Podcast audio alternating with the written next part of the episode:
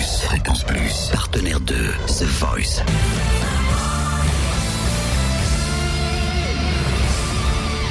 Du lundi au vendredi, 18h, Totem vous livre des exclus, des interviews, des anecdotes. La team Mika s'est remplie hein, samedi dernier lors de cette nouvelle émission consacrée aux auditions à l'aveugle avec euh, Nog, 41 ans, de Fontaine-Rose dans le 92. Il nous a interprété euh, Kin euh, et ça a été un choix euh, payant hein, puisqu'il fait partie de la team Mika Nog qui a toujours baigné dans la musique, multi-instrumentiste. Il monte plusieurs groupes euh, dès le lycée et chante ses propres compositions. Diplômé d'un master d'économie, il reste déterminé, déterminé à suivre une carrière musicale. Il chante au sein de diverses formations funk et pop rock et écume forcément les scènes des festivals. On a pu le rencontrer à la sortie hein, des auditions à l'aveugle, super touché, super marqué.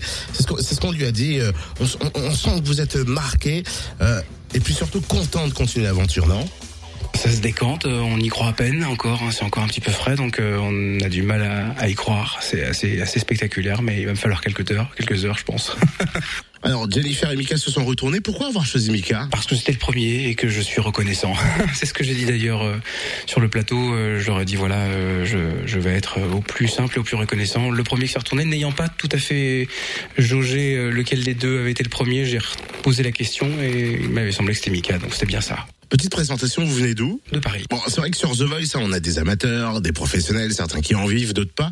Dans quelle catégorie, si on peut dire, on- peut vous mettre plutôt du côté professionnel parce que je suis prof de chant et chanteur puisque j'étais chanteur avant d'être prof de chant donc un peu plus du côté professionnel même si euh, la scène euh, est un petit peu moins mon quotidien que les salles de cours en cours collectif ou en cours individuel mais euh, voilà ça va faire plaisir de m'y remettre un peu et de toute façon j'avais pas totalement lâché mais c'est vrai que j'avais accordé beaucoup beaucoup de temps à- et je, je ferai je continuerai d'ailleurs à la voix des autres En tant que prof de chant, est-ce que vous avez besoin d'être coaché ou, ou pas? Mm, Ouais, mais bon, quand on, même quand on est prof de chant, on a besoin d'un regard extérieur. Hein.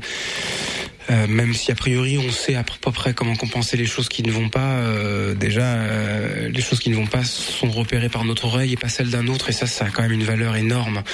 Donc euh, non, non, j'ai pas, j'ai pas d'autonomie euh, en tant qu'interprète. Je perds mon autonomie de prof un peu quelque part. J'ai besoin forcément d'avoir un miroir et d'avoir un, un- un reflet euh, qui m'est, euh, qui me soit décrit par quelqu'un d'autre. Donc c'est non, non, c'est super intéressant. Et pour les auditions à l'aveugle, vous vous êtes préparé tout seul Vous êtes fait aider par quelqu'un pour préparer euh, cette émission, cette audition Non, jusqu'à là, j'étais, je me suis préparé tout seul. Maintenant, j'irai peut-être voir un, un- un confrère.